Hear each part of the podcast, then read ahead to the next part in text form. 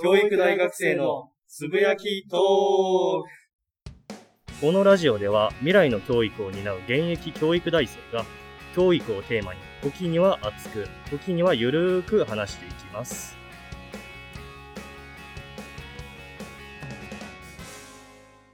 はい、今日も始まりました。第32回目のつぶやきトークです。今日もよろしくお願いします。それでは本日の話題を野田くんお願いします。はい、えー本日の話題はですねズバリ、はいうんえーとデジタル教育と教育格差について話していこうと思いますうんお願いします。おーデジタル教育が教育格差につながるわけですね。そうですねあのこれどういうことかっていうとはい。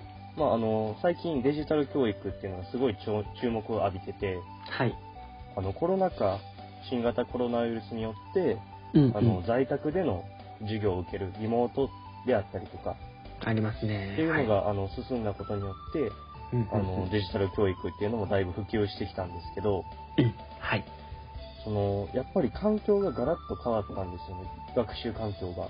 うんうんうん。大いに変わりましたね。そうですね。前回もちらっと話したんですけどあのコロナコロナ禍になったことによって、うんうん。あの環境が本当に一変してしまってうん。うんうん。でこれ一例なんですけどあの面白い話、面白いっていうのもちょっとあれですけどうん。うん。今までそのなんていうかクラス内ですごいやんちゃしてて、うんうんうんうん。あの暴れ回ってた子とかうん。が、そのリモートの授業になって、うんうんうん。あのうつ病になったりとか学校に行けなくて。大いに環境が変わったことにってことですね。そうですね。で逆にそのうんうん。今まであの学校であまりなんていうかいじめられてたりとか不登校気味だった子っていうのが家で授業を受けれるようになって成績がめっちゃ上がって優等生になったりとか なるほどっていうようなことがあったりとかで、すごいですね。あのはい。そうですね本当に一転してしまったんですよ環境が。うんうんうんうんうん、っていうのであの教育格差ってどう生まれるのって思うかもしれないんですけどはい。デジタル教育が進むと、まあ、まずあの端末とか学習環境が整っている子が、えーうんぐんぐん進んでいくっていうことになりますよね。うん、おっしゃる通りです。はい。そうですね。あの、なんていうか、まあ、言ったら家の中で勉強っていうことがベースになる。ると、家の中での環境を整備していたりとか、うんうん。まあ、あまりうるさくなかったり、うん家族がその勉強に対して、うんなんだろう、あの、前向きであったり、うんうんうんっていうような、あの、家で学習環境が整っていると、うん。あの、伸びやすい、頭が良くなったり、成績良くなったりっていううんことになると思うんですけど、はい。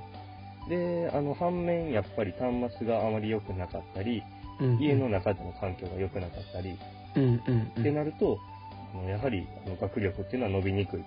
うんうんで、さらにですね、えっと、学校に行っていると、うん。授業は全員受けるわけじゃないですか。はい。で、宿題もある程度全員に同じものが出されるので、うんうんうん割と自己管理能力があ甘く甘くても、うんうんある程度まで学力はあの進めれるというか、上がるんですよね。はい。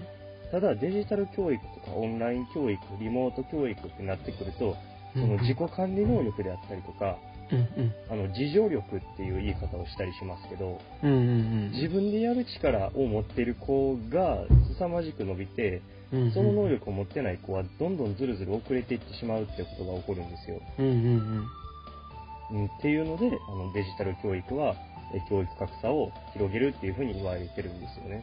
うん。おっしゃる通りですね。だからうん教育格差って2種類のあの捉え方があって、今野田君が指摘する、してくれたのは、その個人における話だと思ってて、もう一つはもっと大きな話ですれば、やっぱりそのはい自治体によってその財源が大きく異なるので、やはい。っぱりそのデバイスをその、まあ、その予算が下りる下りないっんていう話でもう格差が生まれてるっていうの状況があって、やっぱり大阪やったら、うんうん、そうなんですよ。大阪やったら財源降りてるからこそ、もうし次の4月から子供1台タブレット配布はできるんですけど、はい Wi-Fi も渡すらしいですよ。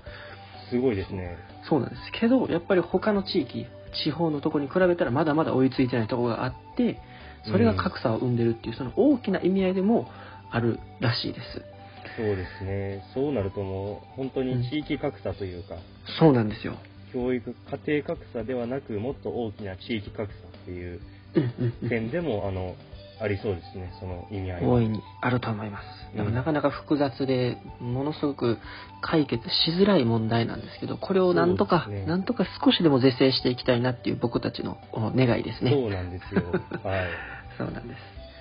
あの、僕たち NPO 法人を立ち上げて、はい、あの、無料の学習塾を開いてるんですね。フライオンっていうんですけど、うんうん、はい。まあ、その無料にすることによって、もちろんあの、うん一銭もいただいておりません、あの保護者様から、他には。で、無料であの塾に通わせて、であの現役の教育大生が、あの教えるっていうことができるようになってる塾なんですけど、これもですね、やっぱりあの貧困層が多い場所であったりとか、層をターゲットにして、どうにか教育格差を是正しようっていう思いで始めたのが僕らのフライオンなんですよね。そうなんです。あの、本当に、あの、勉強したいけどできない。もしくは、勉強したいけど、あの、ちょっとおあのお母さんお父さんが教育に関心があまりない。ということによって子供たちが勉強できないケースがやっぱ多くて。どうか僕たちはその何やろなんて言ったらいいかな。その勉強するその手段へのアクセスを容易にするためにやっぱりその地域に寄り添った活動を日々行っております。はい。そうなんです。あの、格差ってね、本当に、あの、やっぱり親の、うん、なんていうか、収入にもめちゃめちゃ関係があるじゃないですか。本当にそう思いますね。そうなんですよ。これ数字が出ちゃってるんですけど、やっぱり収入が高いあの世帯であったり、うん、家庭の子供っていうのは、まあ、やっぱりいいところに行って行ったりですとか、うんうん、学力が高い傾向っていうのは、相関がもうバチッと出てしまってるんですよね。っていうのを、まあ、なんでかって考えたところ、やっぱり教育にかけられるお金であったりとか、うんうんうんうん、そういう面でも、あのー、あると思うんです。その格差っていうのが生まれてしまっていると。おっしゃる通りだと思いますね。うん、で最近だと、あの、なんだろう、塾とか習い事への助成金であったりとか、うん、出てはあるんですけど、うん、まだあの十分ではないということで。そうです。まだ中学生だけですもんね。そうなんですね。塾大女性は。はい。ということであの僕ら小学生を対象に無料学習塾開いてそうです。してみたところあの本当に思った以上のニーズがあってびっくりしましたね。結構な需要ありますよね。そうですね。やっぱり本当に嬉しいです。はい。あの本当に思ってた以上にあの人が来てくださって、そうなんです本当に、勉強もみんなしてくれてっていう感じで、うん、もうやりがいしかないですね本当に。頑張っていかないとダメです、ね、本当にそうなんです。僕たちもその現状維持じゃなくて、うん、これからもっともっといろんな活動もしくはいろんな、まあ、事業を展開していきたいなと思っててそうですね。今後の展望は何しますか？ああれですか？一応ブライオンってその無料学習塾事業の他にも、まあ、あのいくつか事業あるんですけど、そうなんです。はい。そうですね。無料学習塾事業ではうんやっぱりあのプラスアルファ的な、うん。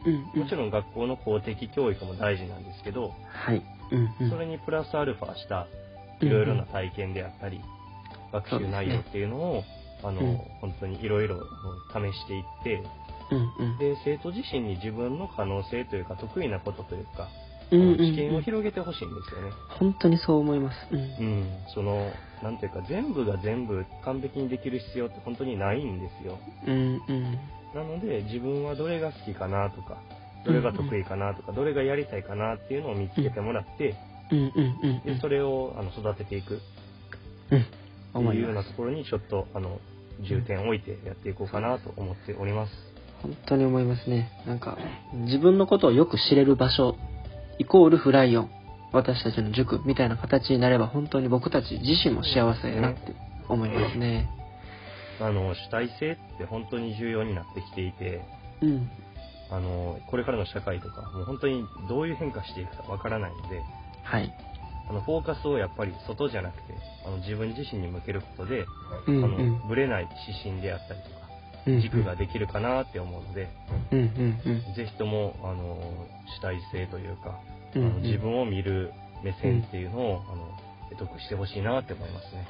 本当に思いますね。そういう場をフライオンで、うん、用意していきたいなって。いけたらなと思います。思いますね。はい、それでは本日の。ちょっとあの宣伝になってしまったんですけど。そうですね。大いに。今日の内容をまとめていくと。はい、お願いします。はい。えっ、と、コロナ禍によってデジタル教育があの進んできましたよと。はい。で、それ進むことによってどうなるかっていうと、もちろん教育の質は上がるんですが、うんうんうん、より自分でこなす力、自助力が求められることによって、格差が開いてしまう。うんうんうんうんで、これはどうしたらいいのっていうことなんですが、あの、地域によっても、その、あの、財源であったりとか、教育にかけられるお金が変わっているので、まあ、地域を移動するのも一つの手段ですし、はい。で、僕らが開いているような無料学習塾といった NPO のような団体に、あの、なんというか、連絡してみるでもいいですし、そういうところを頼ってみるっていうのも一つの手かなというふうに思います。はい。そうですね。はい。ということで、第32回ここら辺で終わっておきましょう。はい。はい。お疲れ様でした。はい。次回第33回でお会いしましょう。はい。